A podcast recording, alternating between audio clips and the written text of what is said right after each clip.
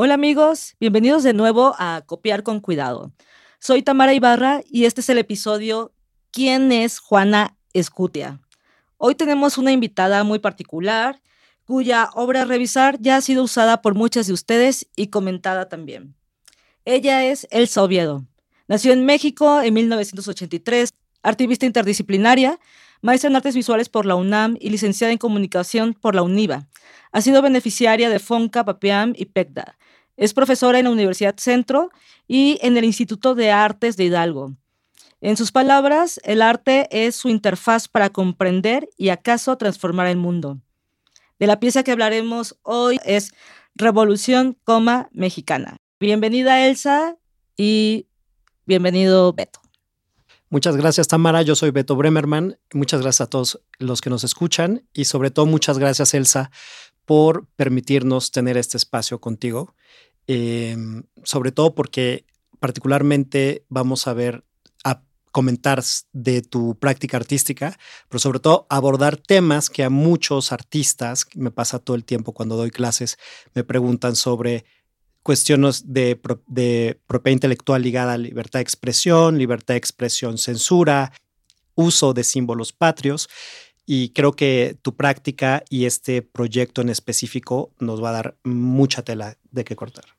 Muchísimas gracias, Beto. Muchísimas gracias, Tamara, por la invitación. Ah, me encanta, me encanta de lo que vamos a hablar el día de hoy porque es la pregunta. Cuando me, cuando me cuestionan al respecto de mi proyecto y, y de, de, las prácticas que circundan esta pieza en particular, definitivamente el tema que vamos a abordar de hoy es la gran pregunta que me hacen. Por eso me encanta estar aquí y muchísimas gracias. Espero que disfruten nuestra charla.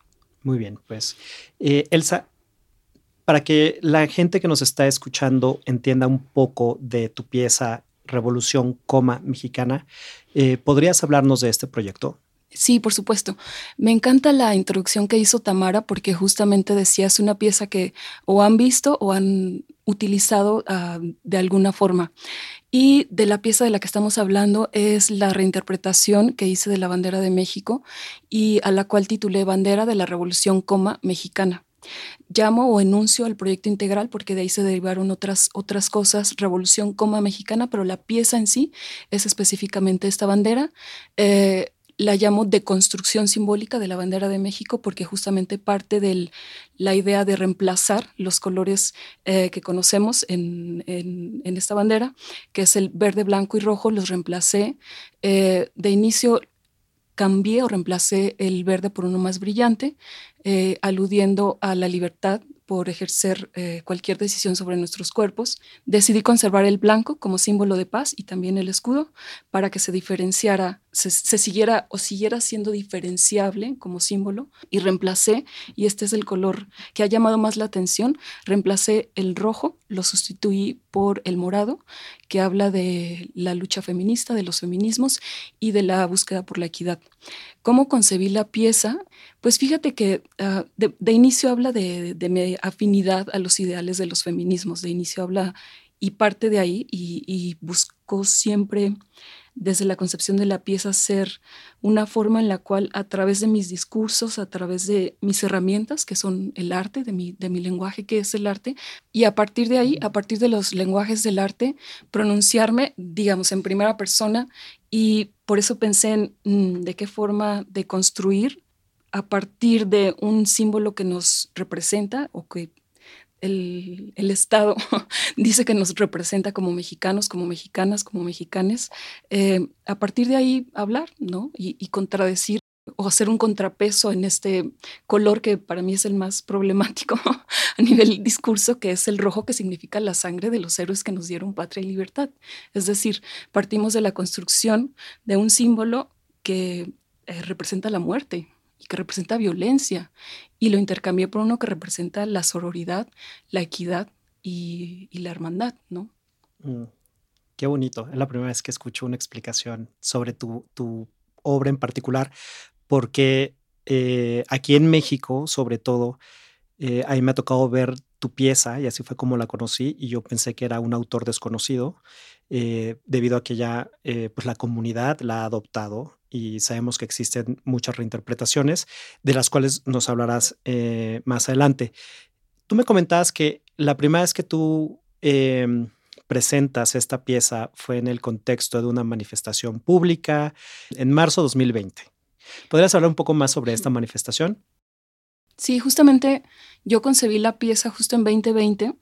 Ah, creo que llegó a mi cabeza cercano a la fecha del Día de la Bandera, o sea, del 24 de febrero de 2020. Como que me empecé a cuestionar y empecé ahí como a unir puntitos. Yo también creo que el proceso creativo es muy complicado delimitarlo y decir aquí empezó y aquí termina, ¿no? Así como un... Em, como muy tajantemente es muy complicado definir cuándo inició una pieza. antes de, este proceso, voy a hacer una acotación, eh, em, me he involucrado con otros um, o desde otros lugares eh, o con otros proyectos o con otras iniciativas al feminismo o a los feminismos, ¿no? Entonces, digamos, no salió de la nada. Pero fue la primera vez que decidí conscientemente involucrar eh, estas miradas en mi producción artística. Mm, entonces fue importante una la marcha del 2019, o sea, como que se alojaban muchas cosas en mi cabeza y decía, ¿quién soy yo en todo este movimiento? ¿Quién soy yo y cómo pronunciarme, pero digamos en primera persona, hundiéndome a esta colectividad? Y sí, creo que por ahí la concebí y tengo por ahí un, bocetito muy chafa, un montaje en Photoshop que hice. Este, y, y, creo que sí, empecé a pensar en ella más o menos cercano al Día de la Bandera de 2020 y decidí, poquitos días antes de la marcha, como que, listo, uní puntos y dije, sí, la voy a hacer, la voy a hacer y la mandé, ah, ya, bueno, primero llegó a mi cabeza y después estaba súper emocionada cuando, cuando tuve la idea en el momento específico y le mandé un mensaje de voz a una amiga que se llama Tania Diego, a quien, quien después se hizo mi cómplice en este proyecto. Ah, y le mandé un mensaje de voz diciéndole, ay, imagínate que fuese la marcha y, llevase una bandera y que bla, bla, bla, con tales y tales características. Y ahí fue que empecé a tomar decisiones, decisiones, decisiones. Es una pieza que, es, que se ha transformado constantemente y me ha implicado, eh, considerando que estoy argumentando que parto de los lenguajes de lo simbólico, el tomar decisiones e interiorizarlas tanto como me sea posible eh, con el flujo del tiempo, ¿no? Entonces pensé en hacer la bandera, yo no sé coser, yo no sé este, utilizar eh, máquina de coser. Entonces se me ocurrió ir a comprarla. Literalmente es una bandera comprada de la cual conservo el ticket de compra. El ticket de compra y el registro también es parte de la pieza. La compré en moneda, es decir, al lado, a la vueltita de Palacio Nacional. Compré la tela en una conocida tienda este, en el centro también, conservo el ticket y después mandé a hacer la bandera con una costurera en un mercado que está en la colonia Doctores. Ah, de todo eso conservo registro y, me he ocupado de, de, recabar todas estas evidencias del, proceso creativo de la pieza y la bandera en sí la tuve un día antes de la marcha, un día antes de la marcha y pues busqué a, Tania Diego para, además de compartirle el proceso, pedirle que me ayudase a hacer un registro fotográfico de la aportación de la bandera literalmente ya en espacio público, en la marcha. Y pues ahí fluyeron bastante las cosas. Tenía yo preconcebidas algunas imágenes, después me dijo, oye, si también me llevo mi cámara de video y hacemos un registro un poco más amplio y se desencadenaron, se desencadenaron otras tantas cosas y, otros tantos procesos, pero básicamente así la conceptualicé y la planeé. Elsa, qué interesante todo esto que, mencionas. Eh, justo como abogado, cada vez que tengo que, eh, tengo frente a mí una situación de, de, quién es el autor y quién fue primero, si es una creación eh, del dominio público o no. Ahorita con lo que acabas de mencionar, me parece increíble que tengas los registros, incluso de los tickets. Digo, tal vez es como parte integral de tu pieza, pero también esto, para quienes nos escuchan, en algún momento dado podría obviamente defenderte ante cualquier reclamo de cualquier otra persona que se, se pudiera asumir como eh, el creador o el autor original de esta pieza. Y de todo esto que estás eh, mencionando, justo eh, te quiero preguntar dos cosas. La primera tiene que ver con libertad de expresión y creo que lo dijiste de manera muy clara y hablando como me gusta escuchar a los artistas, como un artista. Es decir, tú estás eh, pensando, estás ideando, estás tratando de aterrizar la obra y, ejecutarla y dejas de pensar, ¿no? O sea, no tienes límites. Este poder creativo te lleva más allá y evidentemente una vez que tienes el resultado y, pues digo, todos hemos, aquí en México, la mayoría de nosotros hemos visto eh, tu bandera, la pieza eh, de la cual estamos hablando. Eh, mi pregunta como abogado es, obviamente tuviste en el proceso creativo consideraciones respecto a tu libertad de expresión, respecto al uso de la bandera, que en el caso de México el uso de los símbolos patrios está muy regulado. Pero me gustaría un poco preguntarte, o sea, eh, respecto a tu libertad de expresión, o sea, ¿lo consideraste en algún momento o simplemente dijiste no? O sea, te fuiste y creaste la pieza. Ah, pues cuando la concebí, de inicio no me hice esos cuestionamientos, para nada. Simplemente fue un, ah, voy a acotar algo. Es una pieza de arte y artivismo. Entonces, sí, es muy importante. Sí, justamente a partir de, ahí es que también se, me gustaría que se leyese o se interpretase la pieza, que es una acción eh, contrasistema, ¿no? Entonces, ah, para hacer ese tipo de manifestaciones eh, pues no es que vayamos a pedir permiso para hacer un evento público, ¿no? O sea, también ahí, eh, desde ahí argumento la pieza, ¿no? Este, además de, hacer uso de los lenguajes del arte, de las estrategias del activismo, de, hacer contrapesos, de, abrir diálogos, de literalmente ocupar espacio público, etcétera, ¿no? Entonces, eh, pues libertad de expresión y de, manifestación y, de, y, la libertad de disentir, ¿no? También. Claro, libertad de, la libertad de expresión pues es el resultado de tu pieza, em, la bandera en específico y, bueno, otros derechos, ¿no? O sea, evidentemente en México se respetan mucho los derechos fundamentales. Entonces, los que conocidos también como derechos humanos. Eh, el artículo sexto de la, de la Constitución de los Estados Unidos mexicanos, pues le otorga a todos nosotros como ciudadanos que la manifestación de nuestras ideas no va a ser objeto de ninguna inquisición judicial o administrativa. Es decir, nadie nos la, autoridad no nos puede prohibir manifestarnos. Y hablo manifestarnos en, no salir a la calle. Ese es el derecho que tenemos de libre tránsito. ¿no? Me refiero específicamente a derechos eh, de libertad de expresión. Dice, a menos, tenemos esta, esta limitante, a menos de que se ataque a la moral, pero pues, ¿qué es la moral y quién dice que es la moral? Eh, la vida privada, que eso es meternos con derechos de terceros, acordémonos de Benito Juárez, ¿no? El derecho, el, respeto al derecho ajeno es la paz. No podemos meternos con, con ningún individuo. Y eh, hay una parte que la misma constitución. Oye, ni con ninguna nación, ¿no? Exacto. Eh, y hay una parte que la propia constitución establece que es que, que, estos actos en los cuales nos manifestamos no provoquen algún delito, se perturbe el orden público, en fin, ¿no? Em, entonces, eh, cuando doy clases y me preguntan respecto a yo como artista, hasta dónde me permito esta libertad de expresiones, puedes hacer prácticamente todo, siempre y cuando no vaya en contra de la ley o ninguna ley, y eh, siempre y cuando no afectes los derechos de terceros. Con esto dicho, eh, quiero hacer una última mención a la Constitución eh, y luego te voy a dar la palabra. se establece en el artículo séptimo que ninguna autoridad puede establecer una previa censura de los actos, o sea, nosotros podemos presentar de manera pública, en el caso de los artistas, pues tu obra. Eh, y aquí es muy importante porque solo la autoridad es quien puede prohibirnos hacer, o sea, expresarnos de manera libre, ¿no? Esto es un acto de censura y los actos de censura vienen desde eh, una autoridad, ¿no?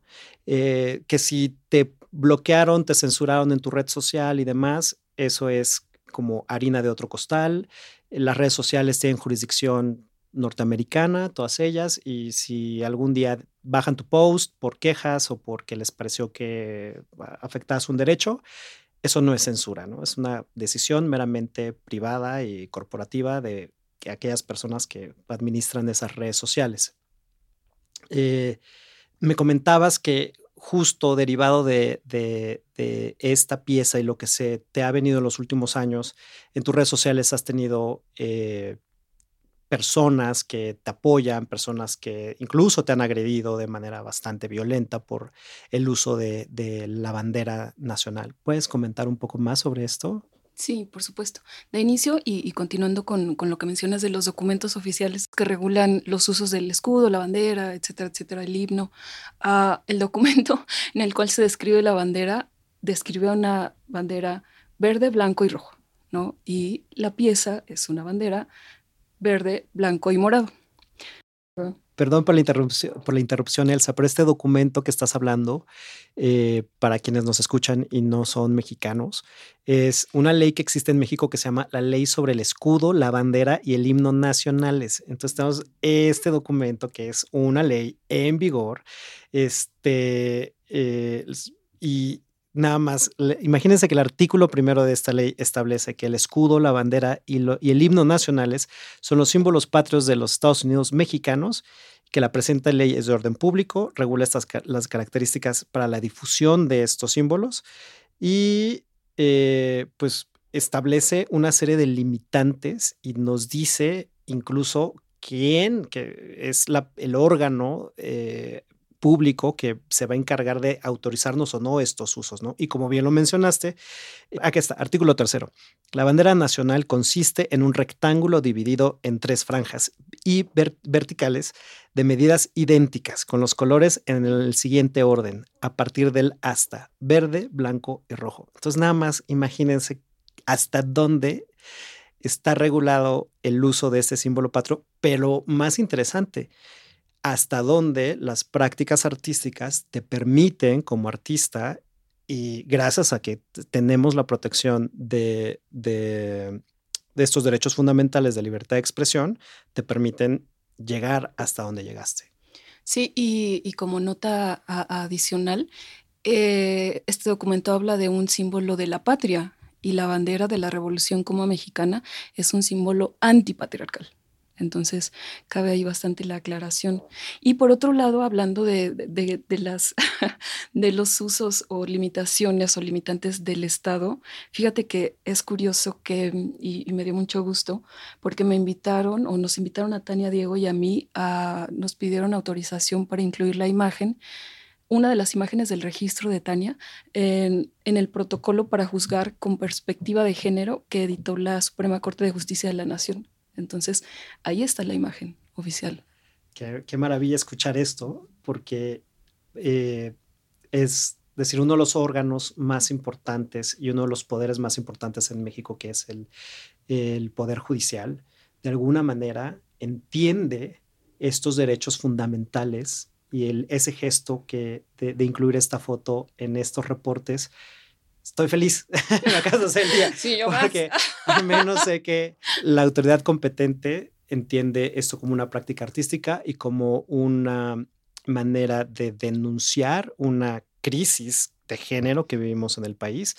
Eh, y, y, me parece fantástico. Otra cosa que también me parece ya como dato curioso y hasta ridículo es que esta ley regula tantas cosas, cómo se debe saludar a la bandera, qué se tiene que hacer y eh, llegamos, no sé, el artículo 15 dice eh, las fechas en específico en las cuales en México se tiene que izar la bandera hasta arriba, y, en fin, ¿no? el 19 de febrero es el Día del Ejército Mexicano, el 18 de marzo es el aniversario de la expropiación petrolera, y así, ¿no? Entonces vamos mes por mes, eh, se nos viene anunciando esto de, de manera, pues, casi casi obligatoria y no quiero entrar en, cuestiones políticas porque no es el, caso, pero pues no estaría mal que de pronto se incluyeran también eh, el uso de, nuestros símbolos patrios para, para eh, celebrar ¿no?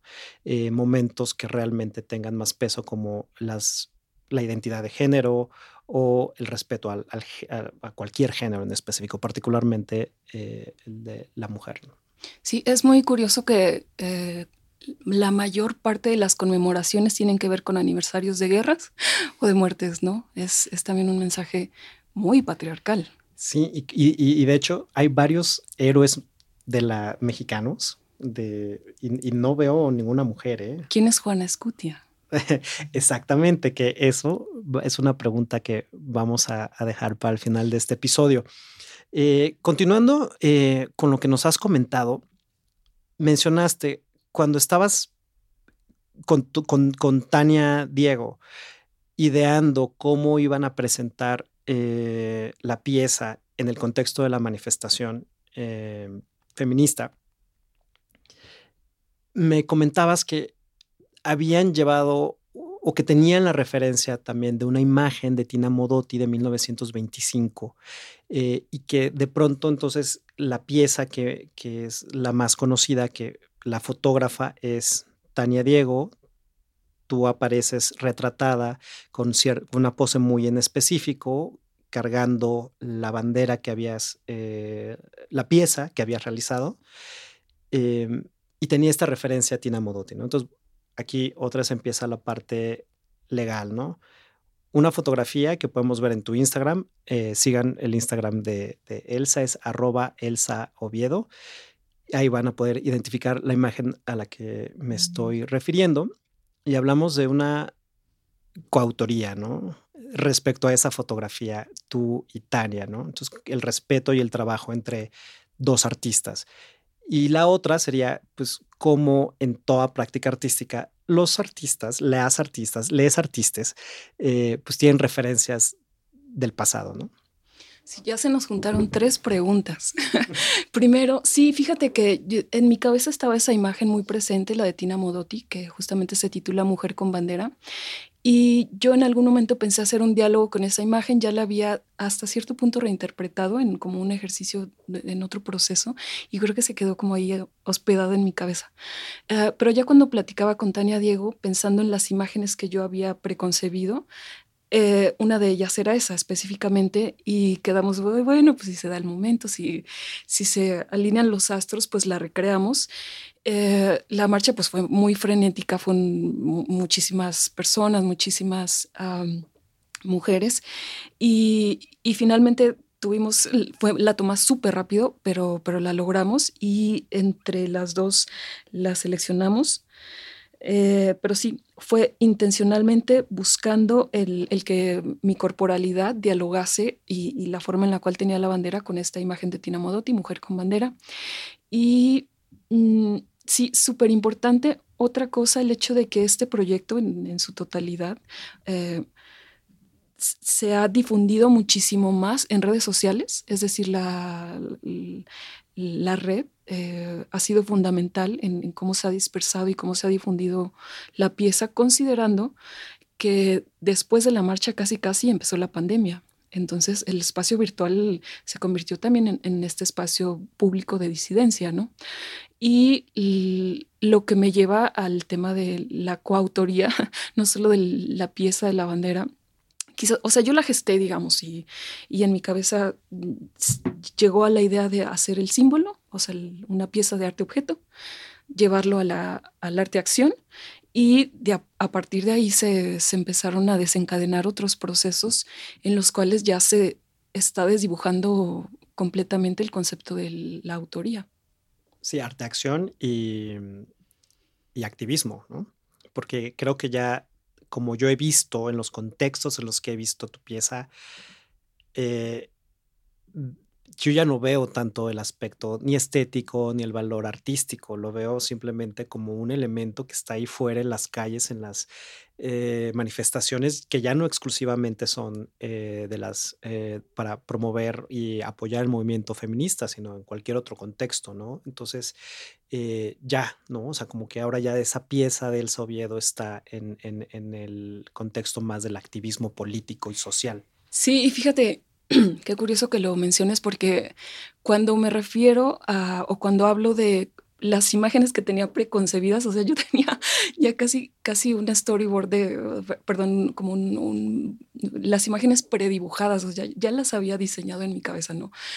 Y pensar en el desenlace de la pieza que no sé si ha terminado, creo que no, no termina, ah, em, lo ha llevado a otras dimensiones desde uh, cómo la propia imagen que capturó Tania Diego ha sido intervenida de por sí y que y, eso se ha trasladado a otros terrenos y a otras reinterpretaciones. Em, e, entonces sí, ciertamente ya sobrepasó bastante de inicio mi, mi, la imagen o las imágenes que yo tenía preconcebidas a nivel estético y se trasladó a, a otros terrenos en los cuales la estética es completamente secundaria. Sí. Em, antes de, ir ya cerrando el episodio del día de hoy, eh, que nada más quisiera hacer un, par de comentarios. En, el pasado, pues he tenido la, oportunidad de dar asesoría legal al colectivo de artístico Tercero Un Quinto, eh, quienes eh, dos de sus piezas, una que me parece casi, casi seminal, que fue la, la el, eh, la alteración de la fachada del edificio de Relaciones Exteriores que pertenece al gobierno de México y que está ubicado en la Plaza de, las Tres Culturas. Y en una acción que duró solo 24 horas, eh, ellos desmontan el escudo nacional, fragmentado en seis piezas, el día 2 de octubre, eh, que es en esa plaza en donde, donde se realiza esta manifestación para conmemorar la matanza de estudiantes del 2 de octubre de 1968, estaba la ausencia del escudo, es la ausencia del Estado, ¿no? Esa pieza eh, la hicieron, eh, creo que pidieron autorización, obviamente, a, las autoridades que administran ese edificio. Años después me contactan porque querían hacer un video en donde iban a utilizar en ese caso el, el himno nacional y le iban a hacer cierta alteración. yo los apoyé y les dije, bueno, si tienen esta consideración respecto a lo que dice la ley y quieren que esta pieza no va a tener, nunca vaya a ser objetada o censurada por el Estado mexicano, intentemos hacer lo que, o sea, la cuestión administrativa. Y fuimos a la Secretaría de Gobernación, presentamos la solicitud para el uso del, del, himno nacional y demás. Fue, no sé, seis meses de papeles, más papeles, más papeles. Y lo que es pues, muy absurdo desde la parte artística es que obviamente pues las autoridades que revisan estas solicitudes no saben nada de arte y no entienden conceptos como instalación, videoinstalación, Así de, pero ¿qué vas a instalar? Performance, ¿no? Entonces, al final del día, como que sí obtuvimos una respuesta que decía, sí, sí lo pueden utilizar, siendo muy respetuosos y demás. Y tenemos por ahí el documento que también es parte de esa pieza pero el proceso fue muy interesante, ¿no? Porque tampoco, o sea, digo, sabemos que la ley dice algo y cuando tú vas y quieres hacer como el, el, eh, el deber, resulta que la contraparte, que es la más importante, no tiene la menor idea de cómo proceder, ¿no? Entonces, bueno, eso es nada más una, una, una anécdota. Y la otra que, que tengo muy presente es como eh, Rocío Bolívar, conocida como la congelada de de Uva, eh, una artista de performance mexicana, eh, en algún momento en una, una, manifestación también política en las calles de México, eh, si no me equivoco, defecó sobre una bandera, ¿no? Enfrente a Palacio Nacional, ¿no? Entonces, como que estas preguntas son, ¿pero por qué se puede defecar? ¿Por qué pues, se puede alterar? ¿Por qué se puede hacer aquello?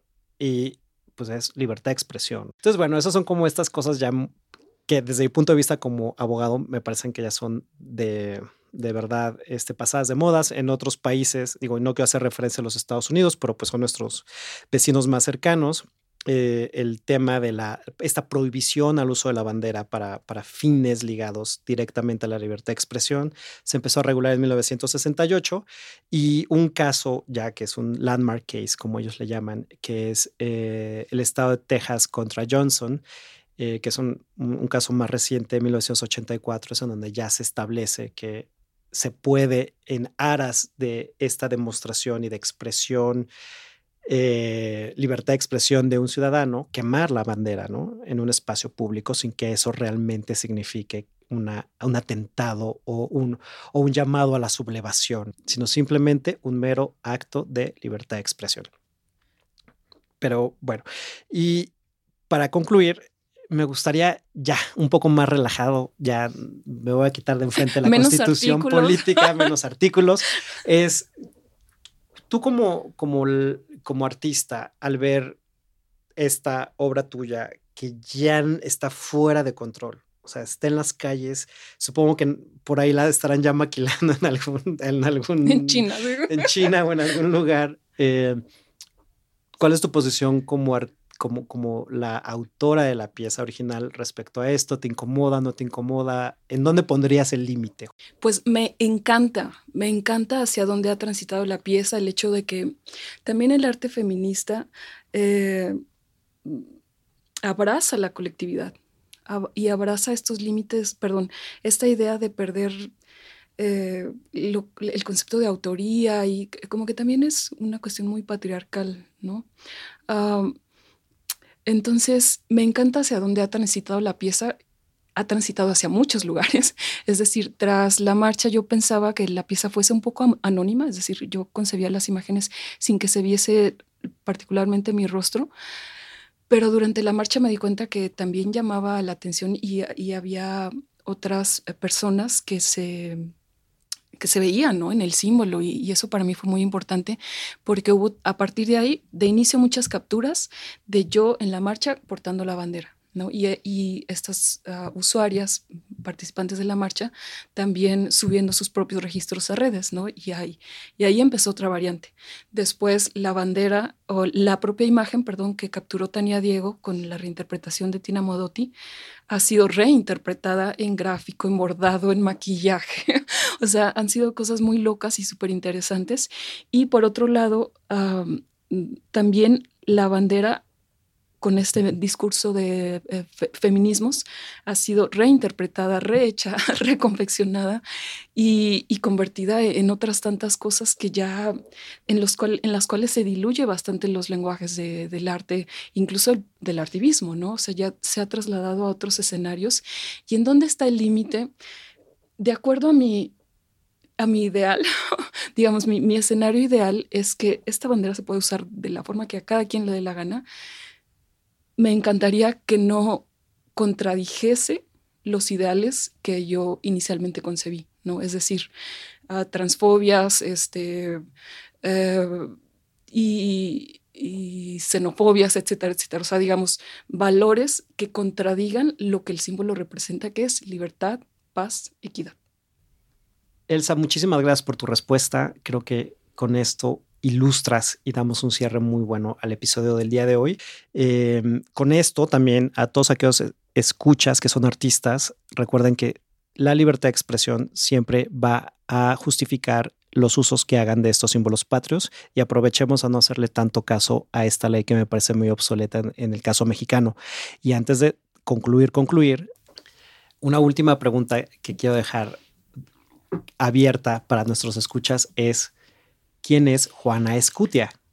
Juana Escutia es parte de un proyecto que tengo en curso, ah, que parte de la idea eh, también de hacer un contrapeso con esta idea del héroe y es una antiheroína que dialoga con el mito de Juana Escutia lo concebí una vez que estaba pensando en este, en este mito de los niños héroes y esta idea de que un Juan Escutia se toma la bandera y en un acto heroico se envuelve en ella y se avienta desde el último piso del castillo de Chapultepec. Y pensé, ¿cómo narraríamos esa historia desde los feminismos?